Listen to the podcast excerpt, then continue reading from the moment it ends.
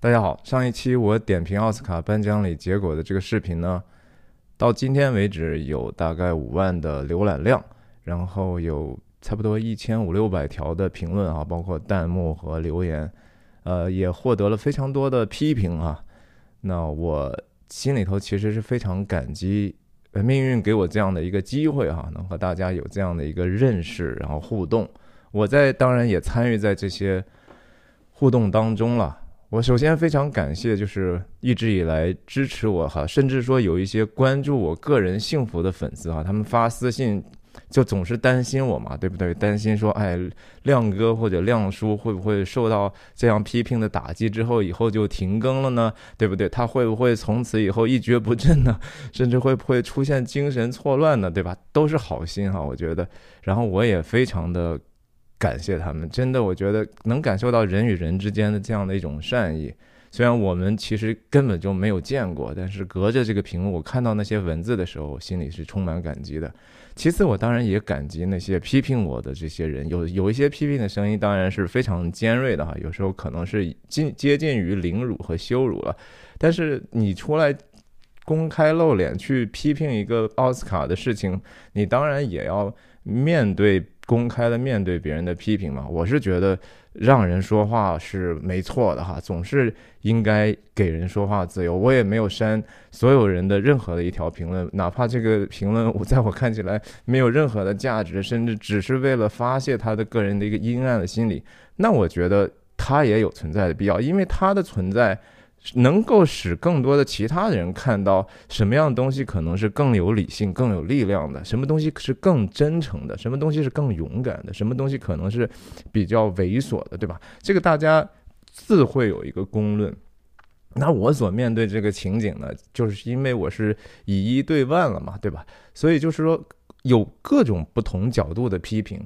实际上我是很难，就是说把这些批评的声音 consolidate，就是说你看到，就是说这个方向是从可能七八十个方向来的，大家的关切是不一样，大家对我表达的这些观点的不赞同的地方呢？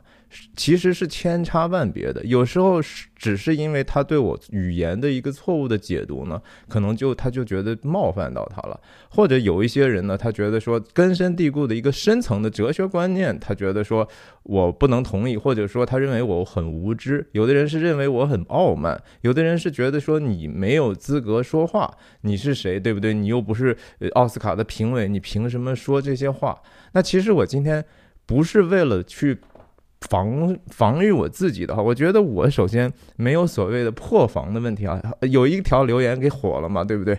然后所谓的很多人说，呃，UP 主破防了。那我还问其他的网友说什么叫破防？哈，有人给我解释说，破防就是说他的心理防线的崩溃，哈，他的这个突然失态了。比如说他以一个非常呃不平和的角度，或者是是就是开始骂人了，对对不对？比如说就是然后。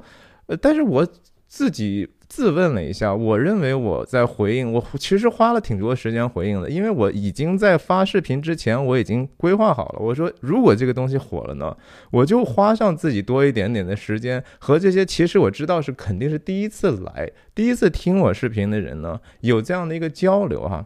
所以我提前就想好这个事儿，我也我也从来没觉得说这个东西不会引起争议，所以我认为我的回复呢还是比较理性平和的。当然，有时候你面对那些特别的尖酸的恶毒的回话的时候，我也试图的用不是不像他们那么恶毒的方法，但是总会有个 come back，对不对？我我总得说是我我我其实也不傻嘛，对吧？你要想去玩文字游戏去攻击我，其实我是可以的，但是我其实很。克制了，我很我很多，呃，更其实可以更恶毒一点，但是我没有那么做，这是我自己的征战哈。我从来不觉得说我需要有任何东西去 defend 我自己的，因为我我我是我一直以来的视频，我为什么要去做一镜到底不剪辑的视频，就是因为我想。让大家看到我是在真诚的思考，并且和大家及时的分享我的想法的。我没有什么可以隐藏的东西。如果说我这个东西说的说的说，哎呀，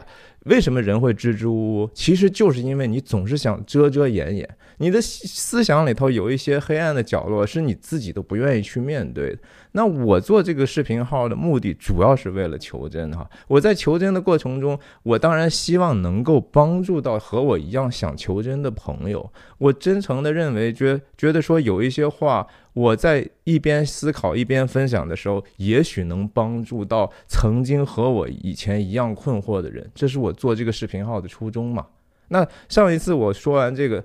点评奥斯卡的时候，我忘记做那个。我前面有一个本来格式上会自我介绍的一套话术哈，我在这儿我就还有一个朋友提醒我说：“哎呀，很遗憾啊，你这这次怎么没有自我介绍？”我说：“真的假的呀？还有人真的注意到这个事情哈？”那我就自我介绍一下，我名叫徐亮，我人在美国加州旧金山湾区，和大家通过电影和泛文化的话题探究人生的意义。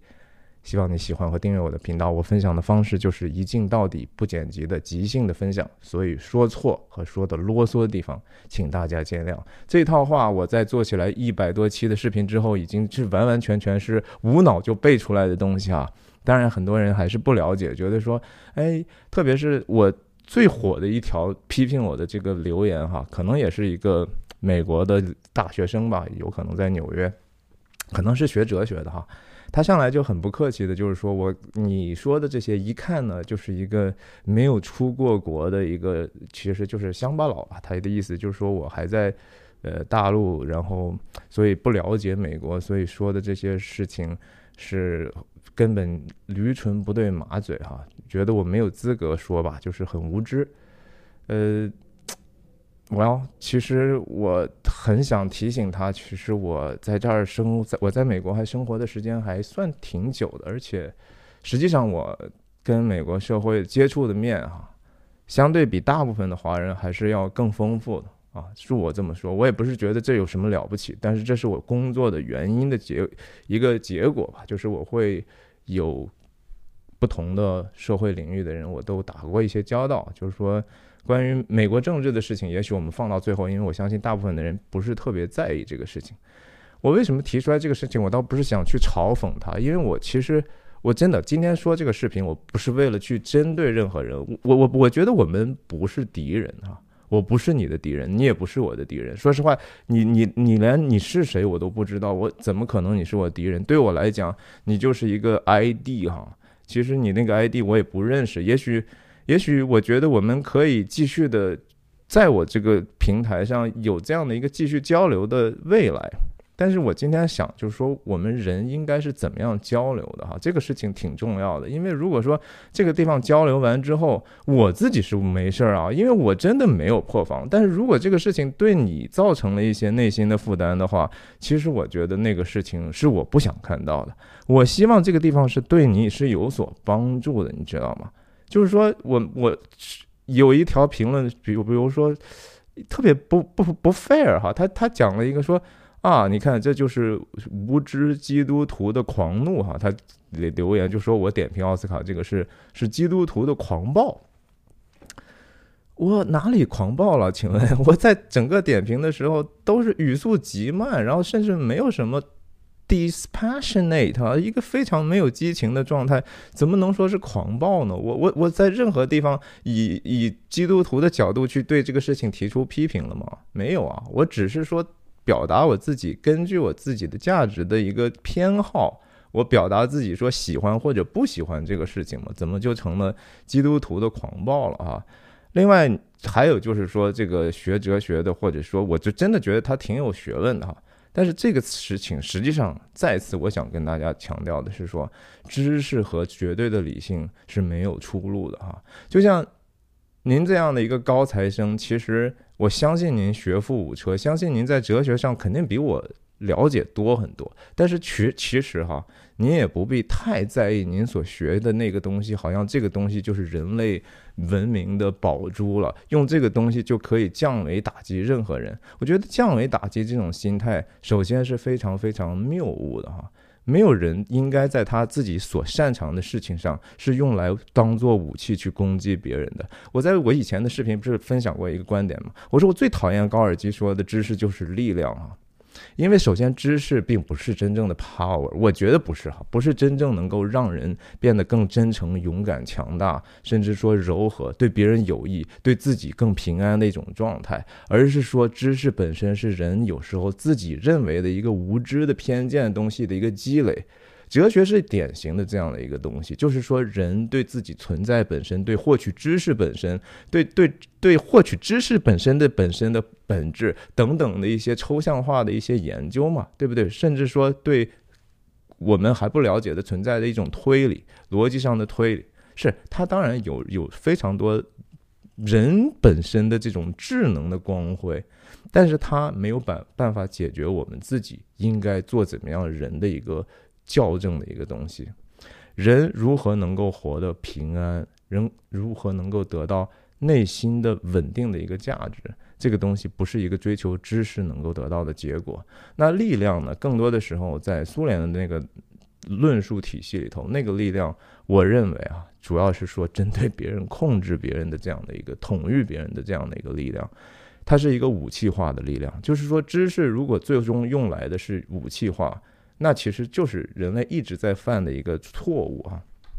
我们的科技产品，我们的任何的新的创意的发明啊，最后其实都是用来就是说显得我要比别人的聪明，因为我比别比你聪明，因为我在知识上具有更高阶的一个位置，所以你必须得听我的，你不听我的，我甚至要用我手中的这样的一个知识所创造的武器去惩罚你啊！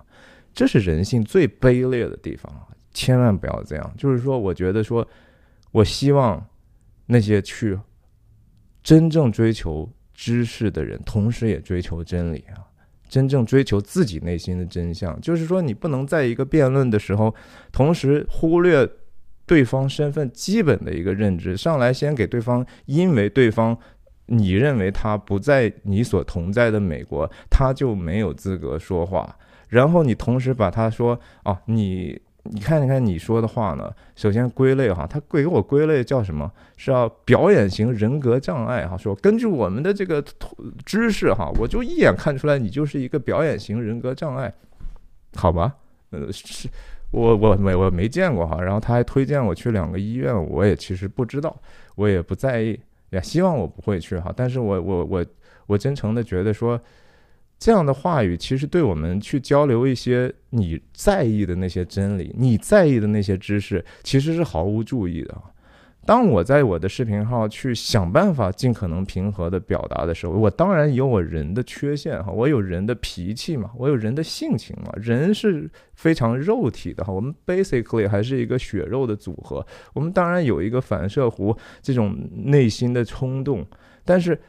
我觉得更有力量的是说，你怎么样去驾驭你这样的一个肉体的东西，然后把它内化成了一个真正内部的力量，而不是说好像急于的去表达。我真的觉得弹幕是这个时代，当然说是是人的这种冲动性、不假思索、只靠自己情绪输出的一个最典型的一个产品啊。但这当然也是 B 站呃成功的一个原因了，就是 B。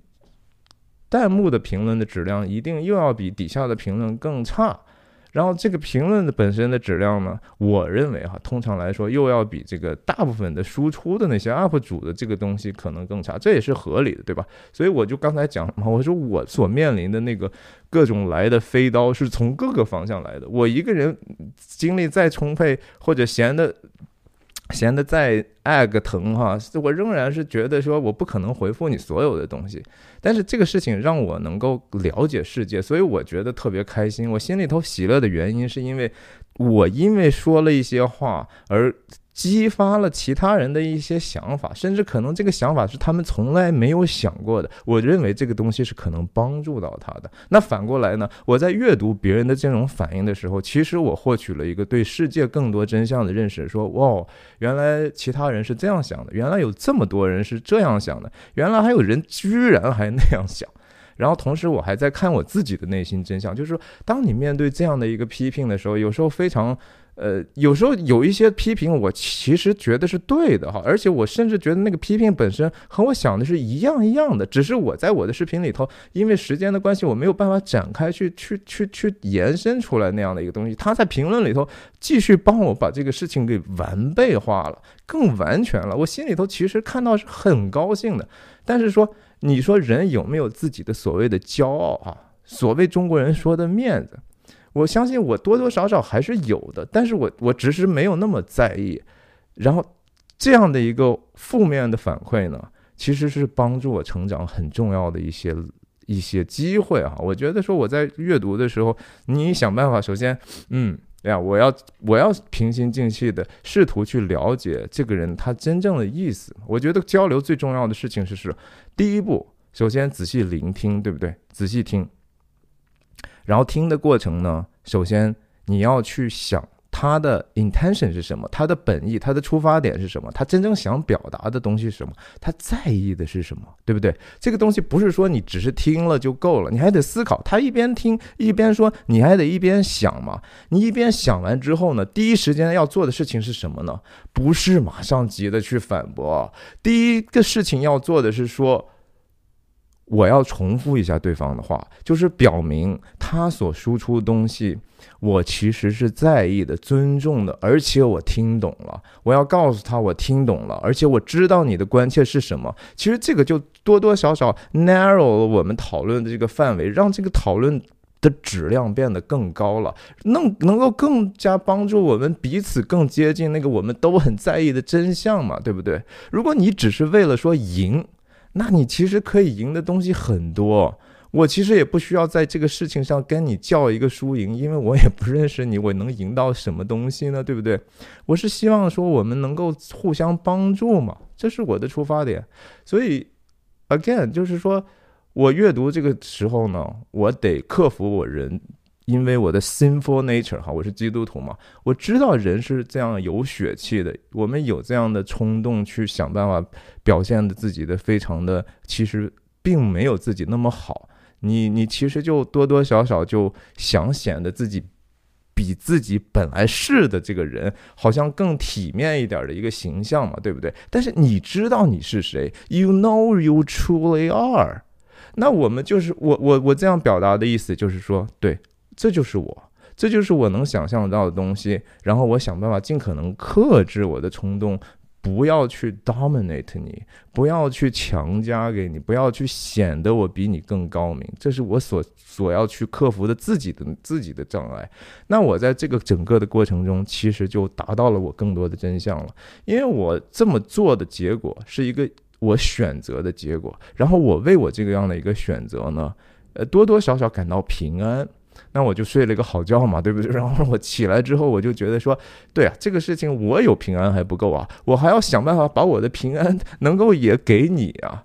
我希望你也能够有平安，不要觉得说啊，因为这个血量 UP 主很很操蛋哈，他攻击了我一下。首先，我不是说想攻击你，因为我不认识你。我所希望讲的有时候是一个道理。然后，如果我显出来在语气中有我自己的小脾气的话，你要知道我也是人，那你是不是能够审视一下？你先不要把我定位成一个表演型的精神障碍这样的一个人格障碍，或者是我 I don't even know what that mean，哎，我我我自己觉得我不是病人就。够了嘛？如果你真的关心我作为一个病人的话，你是不是应该帮助我呢？对不对？你应该就是说，呃，哎，想办法给我提供一些方法，让我不要病病得更重下去嘛。就像我现在在跟你做的这个事情一样，我想想办法，就是说，Let's talk about it，right？就是我不不不不需要和你和解，因为首先我们也不是敌人，但是我想我们应该有这样的一个基本的交流的一个态度啊。如果说有一些那种特别恶毒的话，其实我就只能说，哎，也许我暂时帮不到你啊。但是你知道圣经有一句话叫怎么讲的？就是说一个人心里充满什么，他就说出来哈。我我在觉得 B 站非常了不起的地方，就是说真的很少看到这种极端非理性的留言，很少。但是这次偶然还是有哈，因为你一旦就说这个视频火了，上了万十万的量级的时候，就是泥沙俱下啊，这个讨论就变得极其的质量低下了。这是我可能在 B 站发的视频里头排名流量可能排名是第七还是第八个的这样的一个视频啊。我最高的那个，其实我觉得本来是有机会过百万，但是很遗憾哈，被人举报哈。就是再一次，我觉得我们这个言论空间很重要啊。你们高抬贵手啊，即使这个事情我说的东西你们不同意，你能不能说我至少没有骂人，也没有打你，对不对？我也没有破坏其他的稳定的所谓的大家看看看重那些价值。你没有必要去把这个事情举报了，然后把这个视频删了吧。而且我不是说嘛，我说。如果你真的觉得 UP 主破防了，他他好尴尬，对不对？大家都在骂你，那你就把我晾着呗，我自己都不怕被晾着，你怕什么？你为什么要举报呢？对不对？支持你的人多还是寡？其实这个事情我看的也非常的淡哈。很多人其实并不了解什么叫政治正确啊。政治正确用一个很粗话、很粗俗、过简的方法来表达，就是人多就是对的。其实就是多数人暴政。你觉得这个东西，当然它有微妙的语汇的上的区别，在它那个语境里头，可能不同的地方有不同的区别。但是那个往下走的话，就是说人不再讲理了。我们不去真正的去用什么是对，什么是真，什么是美，真善美不重要，而是说我们只要人多，我们就是对的，那就叫政治正确啊。首先这一届奥斯卡，我不认为。我在我视频里头从来没有说过，妈的多重宇宙是因为政治正确而获奖的，不是的。我说的是时代精神让他获奖了。我不同意的是说那个影片里头表现出来的可以让人得到解脱、释放、平安的那样的一个源泉是存在的，那个东西不存在。我认为那个东西的只是一个娱乐的东西，哈。为什么那么多人看中他？为什么看得如此的感动，甚至觉得这个东西获取了他们很多的内心的力量？那我觉得，首先那个是个假象，那不是真相。我批评的是这个啊，我批评的是时代精神和这个时代对真善美的一个浅薄的解读。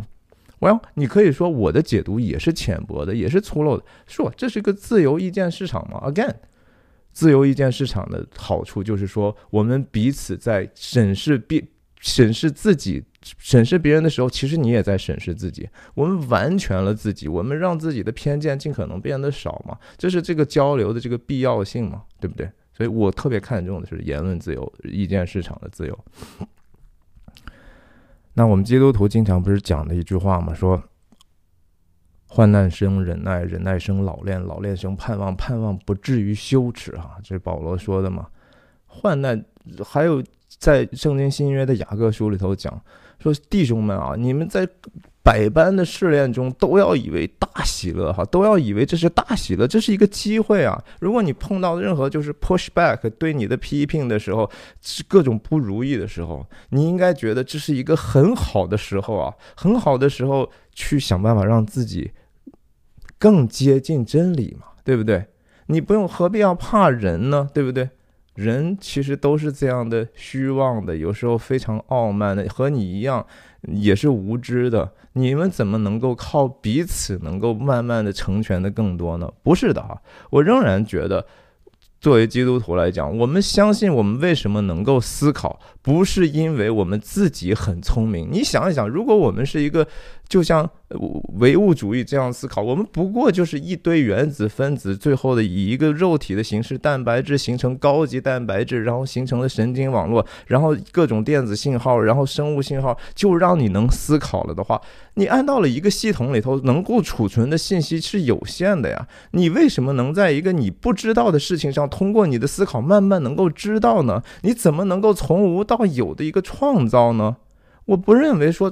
这是基督徒相信的，就是说，只有上帝才可以创造嘛。人的这种创造都是在已经既定好的、已经这些条件下的刺激的创造，是所有的规矩都已经立好之后，你只是慢慢在寻找各种各样的公理、各种各样的证据、各种各样已已经有的规则，然后你去做一个事情嘛。就和人家讲说，上帝已经把那些玩具扔在后院去，人人去在花园里头去拿着小铲子挖就是了嘛。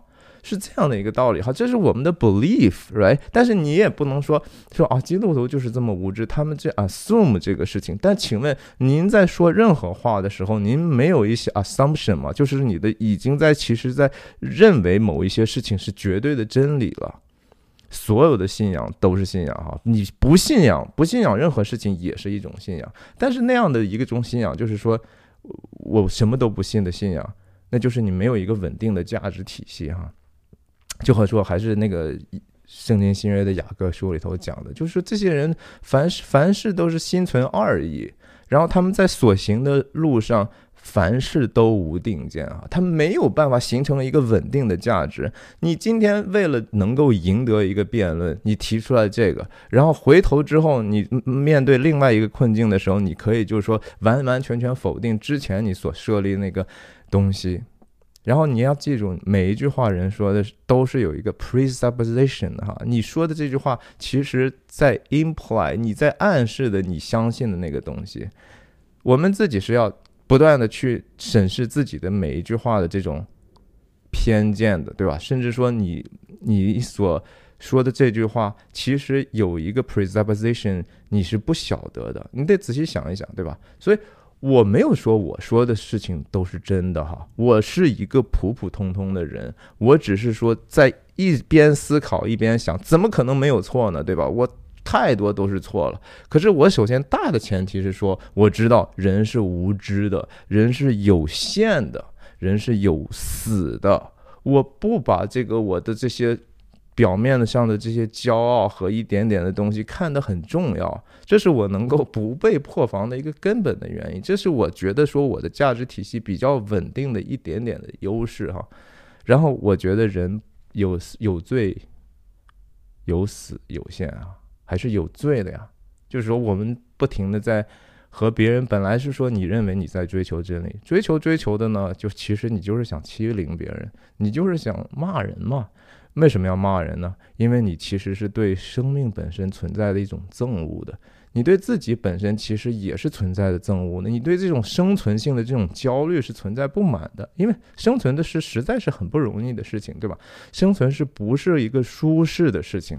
而且我作为基督徒来讲，我不认为追求舒适是人应该瞄向的一个目标。这就是拎起来另外一个和奥斯卡那个话题，我那天没讲，但是我其实当时有想，就是这个叫什么？呃，可可为狂，我关正什么？我关就是赢得男最佳男配角的这个亚裔的，他是越南越南人的中国人，对吧？越南裔的华人的美国人，对他在这个领奖的时候，最后非常激动的说：“你看，这就是美国梦，是吧？这就是美国梦。”其实我当当我听到这个时候，我我猜到他可能会这么说，但是我对这个。他所定义的美国梦其实是非常不认可的，我觉得那是一个非常 superficial、非常表面化的一个事情。美国梦不应该是那样，如果美国梦是那样的话，你想想。在各行各业，像你这样能拿到那样成就的人有多少呢？你现在站在那个位置上了，你其实是因为通过所谓赞扬美国梦来来荣耀自己啊，就是说，你看我成功了，你们也可以成功，但是真的吗？生活中就是说，那里头真的是十万万亿里头挑一的一个机会。他首先能被 cast 去演这个事情，他也知道这是一个其实非常小概率的事件。演员是多么的没有控制权，对不对？他们真的是他们的职业生涯。真是得主要是一个生意，然后他们的这种机会有时候一旦来了，就完完完全全人生得到一个翻转。但这其实不是这更多人应该追求的一种生活环境。就像那些太多的人活在 L A，他们去餐馆当服务员，然后梦想着有一天成为玛丽莲梦露的这些人，他们活的是一个虚假的一个梦。那个东西不是美国梦，那个可可怀狂的这个先生的这个说说法会误导很多年轻人的。他觉得说，哦，这个行业我只要够努力，我不只要不停的坚持，就像就像他一样，坚持了二十年，然后最后居然又拿到一个角色，然后一下又能得到一个小金人。得到小金人意味什么？意味他身价暴涨，意味着他以后的片约就会接踵而来，雪花一般飞来，他又可以有更好的一个。呃，社会地位、经济优势也好，但这个东西其实，首先他个人的成长其实未必有那么大啊。这个东西有时候，我我我我我，这是我的观点。我认为这些有时候突如其来这种成功，对人其实是非常非常有害的哈。然后其次对这个社会其实并没有带来更多的注意，所以这个东西不是美国梦。美国梦的本质是自由，哈，是一个人自由的追求，然后去自由的成长，然后同时自由的去帮助别人，能够不断的去帮助别人，能够不断的自由的创造价值的这样的东西，这才是真正的美国梦。美国梦是像我想象中最最典型的，其实恰恰是那些开荒的人啊。另一个蛮荒的西部，其实一边看起来非常诱人，一边是极其的危险啊。太多的危险了，对吧？自然环境本身是非常非常残酷的，自然是非常 unforgiving 的，你稍稍犯错就死了。大家不知道，我推荐一个派拉蒙。的一个电视剧啊，叫一八九三还是一八八三，我忘记了，就是讲了这样的一个故事，也是所谓的黄石宇宙哈，Yellowstone 的这个剧集的一个衍生品。至少那些里头的细节是非常非常耐看的。那是一个，就是说我们其实想去的那个地方，是我们眼所未见、闻所未闻的地方，那个才地方才值得我们去哈。那是我们的梦想中的归宿，那是我们人生应该去的方向。西部只是在地球上的这样的一个 representation，我们的梦想的一个代表啊，那个是他们在地上也获得了某种程度的这种旅程，这种未知探索，然后这种得到，然后觉得满足的这样的一个全过程。但是更多的人可能没有那么夸张哈，我们。但是我们内心也在走这样一条天路，一一个 journey，一个旅程。我们最终要去的那个地方，也是我们闻所未闻、眼所未见的一个地方。它应该是美好的，然后那个地方是值得我们每一天去用自己最大的努力去往那个方向前行一步的，而不是说退而求其次。我坐在地上骂娘，我坐在地上去攻击别人，我坐在地上认为自己已经。富足到我不需要有任何的其他的东西了，我已经够了哈！我多么美，我多么聪明，我多么怎么怎么样？是，那你还怎么能够进步呢？你还你还怎么能够继续前行呢？当然说，我觉得我做的不对、不好的地方，不是说我的 intention 的问题哈，我我更多的觉得是说技巧的问题，就是说我毕竟是在用一个一镜到底不剪辑。这样的一个方式在分享，那我当然也知道，说你既然输出内容，你当然要承担更多的责任。我也当然公开的愿意去面对所有的批评和嘲讽，这是我应得到的一个代价，这这无所谓，我我可以承受这个。可是怎么样能够做到去把自己的话语变得更为准确，这是需要磨练的。那那我现在没有达到那样的一个水平，能够。实时的输出，完完全全，我就是百分之百这么想，而且我能百分之百这么说出来的水准，不能吗？我觉得更多的时候，人的表达是说，你把一个自己混乱的认知当中的一部分稍微清理出来，有一点点秩序的时候，你希望能够把这个输出的时候，你就发现其实还是有一个瓶颈，在我们思考和你能够说出来的话中间，其实是一个一个递减的过程。我说的时候，已经部分本来自己能想到的东西已经说不出来了。那我说出来本身，因为我自己讲话的技巧呢，传达给别人那里的时候，别人认为你说的东西又比你说出来那个东西又要小得多。然后他们同时认为，就是说你本来的意思呢，他用这个非常浅的或者很窄的一个输出东西的频宽哈。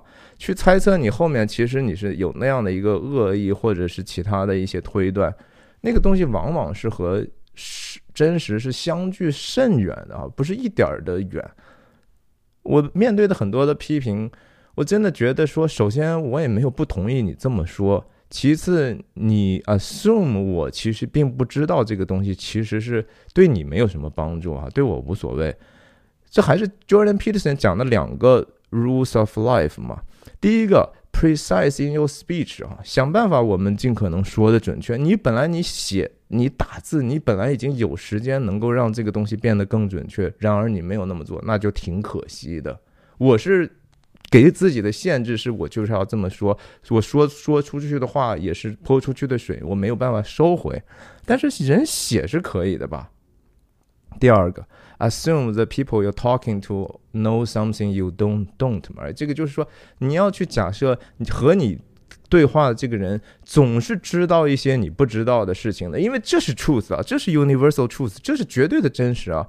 我们真的是，我承认我很多事情是完完全全不知道。像那个学哲学的学生，他说的很多名字我听都没听说过，而且我可能也没有兴趣这辈子花任何时间一分钟的时间去了解那个东西，但是。我们得认为对方也不是说什么都不知道的吧？我们难道不就是因为说听别人的分享是要听一些你不知道的东西吗？你还你天天就是要听你完完全全和你想法一样，你也已经知道的东西，那你不是浪费时间吗？还是我之前说的，你是坐在原地打滚，其实然后甚至说有一点点哭闹，说哎呀我都知道了，你们都是错的，人人家都往前走，你们不要往前走，前面是往往后退的。啊，这个不对啊！嗯，我们大家一起携着手往前走就好了嘛。然后另外另外一个，我觉得特别粗陋的一个，就是说你是谁？你你有什么资格说？没有人会在意你的言论的哈。就是说，我觉得没有人在意你的言论，那个留言非常的非常的自我矛盾，对吧？你不在意我的言论，你为什么要这样留一条言论呢？是吧？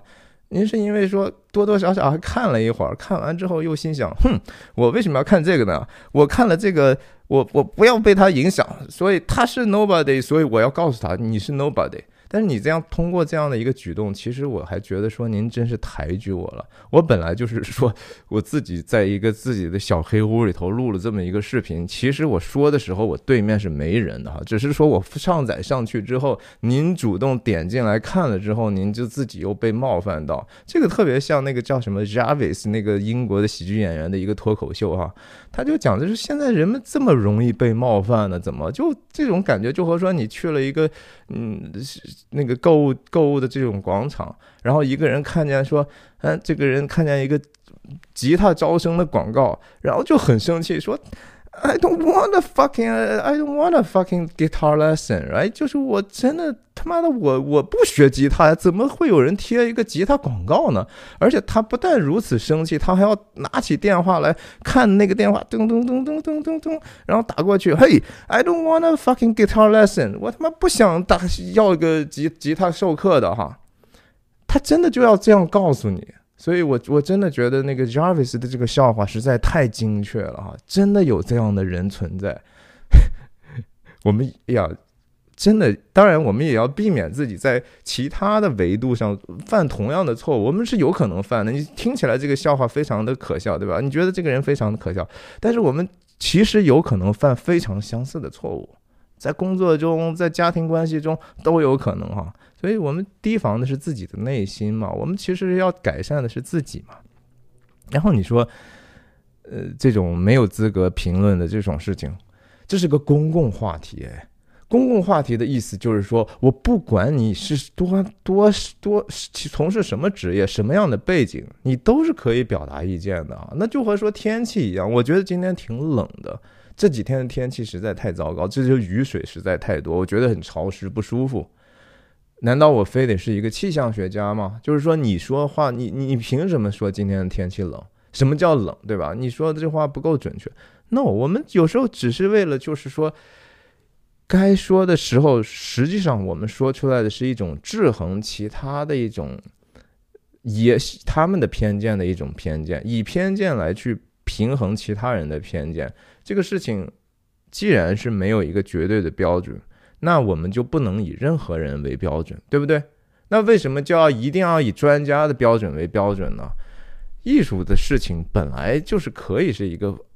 公开的东西，如果艺术都不允许讨论，一个文艺作品，一个大众的一个产品，你都觉得说你得有资格才能讨论的话，那请问，在其他更具体到涉及到你个人利益的时候，涉及到你生活方式的时候，涉及到你底层价值信仰的时候，是不是你就很容易被别人奴役呢？因为你觉得说，我对啊，我没有资格说，而且他也没有资格说，他也没有资格说，只有那个人有资格说，他指向了那个极少数的。一个人群，然后你把你所有该有的个人的权利全部都交给这些人的时候，你不当奴隶，你你你你都真的是不好意思哈，你你不是真的就是拱手把自己的权利让给别人吗？拱手的把自己的自由让给别人吗？为什么一定要要当有资格去评论才能评论呢？这是一个典型的，就是说既不希望自己得自由，还其实不允许别人得自由的一个怎么说了？无知的、无名的一个小暴君哈，他是他自己的小暴君，他把自己的生活环境也要变得尽可能的暴君化，就大家最好都 shut up，然后就听那个专家就好。不光是说文艺哈，其实政治本身是可以谈论的。像美国的，为什么还是我觉得我愿意生活在这个国家，就是因为自由嘛。我们不需要说一定有所谓公共服务的经验，你才可以批评这些 politicians 嘛。他们他们也不过是人嘛，他们容易被各种各样的事情诱惑，他们有自己的无知的地方，他们有自己的偏见。他们的生活方式和和我们不一样，我们凭什么不能表达自己的意见呢？对不对？什么都是可以说的，甚至在所谓的很多专业的领域，一个科技，对不对？它对对人到底是使我们生活更好呢，还是更糟糕呢？它会不会带来更多的风险呢？难道这个事情不应该表表示你的态度吗？我们只是说，还是你有说话自由，同时你有负责任说话的义务，对不对？但你不能说，首先你没有这个自由，其次呢，但说出来都是横着飞出来的，都是脏话，都是毫无思考的一些冲动的一些口水，这是这是两个造成一个事情没有办法继续好下去的最基本的、最最糟糕的两个因素。大家都在这个事情上反省，我也反省。OK，嗯，然后我是说。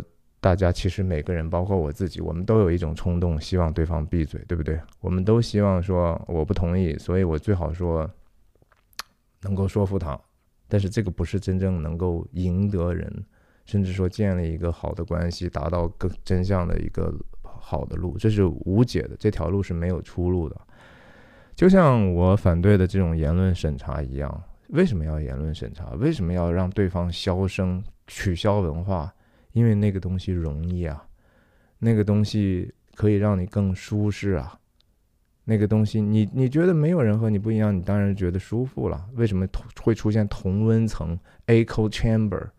因为没有你不会觉得被挑战了呀，对吧？你永远都是很 nice 啊，别人也很 nice，然后这种虚假的一种和谐，其实我们深层每一个个体之间。都是不同意很多别其他的个体的，任何两个个体放在一起，它不可能在所有的议题上完全达成一致。因为即使是从基因上来讲，我们为什么看起来每一个人的脸都如此的不同，就是这是千差万别的。这个世界是可以无限细分下去的，我们应该尊重不同，对吧？但是你就是尊重什么叫尊重不同？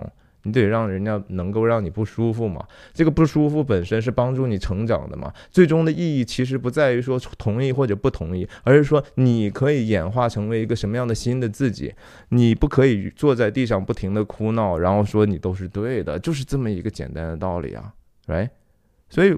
不要追追求那种舒适，无论是说在这种公共的这种辩论上也好，还是你个人生活上也好，难道说你过上三个月天天刷剧叫外卖的生活，那个是不是舒适啊？舒适，但是那个毫无意义，你自己都平平常时你都知道的嘛，对不对？美国梦也是这样嘛？难道就是说每个人都住大房子，都都开一个好车，然后到了时间就去度假，就去做 cruise，然后坐在 cruise 上，天天就是又是吃喝睡觉？这是这个生活有什么意义呢？美国梦不是那样的，美国梦不是说所谓的最后说，你看我我熬了二十年，我在家啥也没干，然后最后我现在得到一个机会，我得到了小金人。我不是说所谓的啊，我我我我呃，辛辛苦苦，然后供了一套房子，那不叫美国梦啊！美国梦是完完全全是关于个人自由的探索的呀，是完完全全是忠于自己的生活和价值体系，然后不停的去精进的呀，让自己变得更加真诚、更加勇敢嘛，然后想办法帮助别人嘛，是因为施比受有福嘛，对不对？这不都是基督教的伦理的最基本的一个东西吗？不要觉得那些是把把一个事情说的天花乱坠之后，这个东西就一定是真的，那东西。真的能帮助到你吗？真的能让你变成一个你喜欢的人吗？请问你自己喜欢你自己吗？所谓的破防，其实我觉得破防的最本质的问题，如果一个人真的破防，是因为他自己厌恶自己了，他对自己所有过去相信的事情，突然之间都觉得说，哼，我过去相信的其实让我自己觉得羞愧了，对不对？为什么刚才我讲那句话，患难生忍耐，忍耐生老练，老练不至于羞耻，对不对？对不起，略略过了一个患难生。生忍耐，患难生忍耐，忍耐生老练，老练生盼望，盼望不至于羞耻。为什么会羞耻呢？因为你想了半天，你就觉得说我没脸去见面对那个至真至美至至至好的至善的一个存在。我搞了半天，我是个 phony 哈，我是个假的。我说了半天，其实我自己都不相信，我自己因为。嘴上说相信我自己，却没有活出来。我活的还是那个德性，我还是对对人非常刻薄。我我心里头想的只是为了我要赢得一个辩论，我只是想着说有尽可能多的人去支持我，那不就是 popularity contest 吗？这不就是这个奥斯卡本质？我们觉得说有时候这种 popularity 的意见，这 popularity 一说不就是时代精神吗？我批判的不就是时代精神吗？为什么我批判时代精神会冒犯到你呢？因为也许你自己还觉得自己的事情想的不够真、不够真、不够善、不够美吧？你自己真正能够站得住，认为你这个体系是稳定的吗？呀，我觉得人慢慢终归要走向一个一是一个收敛的一个过程，对不对？你本来你的世界面对的刚生下来世界是无限可能的，你要面对的诱惑是无限可能的。实际上，我们一生都是在。想办法去伪存真，对不对？那个生活的前景，我看想一想，呀，很有诱惑，但是值得，真的值得我用我的时间、我的精力去走这条路吗？还是说我明明知道这个东西是我的归宿，这个路看起来好像也挺难的，不是很舒适，我在这路上要遭受非常多可能的艰难。但是那是我想要，我也知道这是我本来被设计的 purpose 啊，这是我的本来应该尽的责任，应该做的事情。那我就勇敢的朝这条路走下去吧。你就不要再想其他的路。哎呀，那条路我没去啊，那条路也许都好多事情我还没看呢呀。哎，别人都说特别好，那个事情真的有那么重要吗？对不对？哎呀，最后我觉得美国政治的事情啊。我为什么不想在我的那个帖子底下谈？是因为我一旦展开谈的话，很多事情就会受到一个红线的压迫，很可能我们就没有这样的一个交流的平台了。所以，如果你真的希望去交流的话，哎呀，来我的海外的 YouTube 号嘛，对不对？而且我特别相信的一句话是：没有什么事情不是所谓的政治性的。亚里士多德认为的政治的本质，就是实际上它是跟人的德行是有关系的。实际上，我们是在一起想办法，既能够让自己觉得说啊，这是我们所信奉的，我们所能不能呃这样活活出来，我们能不能这样达到一个更幸福，还有真正的幸福啊，不是简单的舒适，我们能能达到幸福的彼岸。这是我们所相信的，然后你相信了之后，你还得想办法说服你的邻居，对不对？形成一个城邦之后，这是我们城邦的精神，这是我们所信奉的东西。那这就需要政治啊，对不对？政治就是要需要去公开的去去去探讨一些事情嘛。所有的话语都是政治性的，所有的文本都是政治性的，所有的文艺也是文政治性的，没有什么事情可以完全的跳脱政治。那政治当然又是人间，其实信仰在人间的一个低层的表象哈。这个东西最终是因为什么东西决定了你的政治话语？是因为你相信什么？是因为你信你的信仰决定的。呀，我不知道这个视频希望能够顺利的发出来。但是这是我再一次的即兴的分享。我认为我是无愧的，我没有什么破防的问题。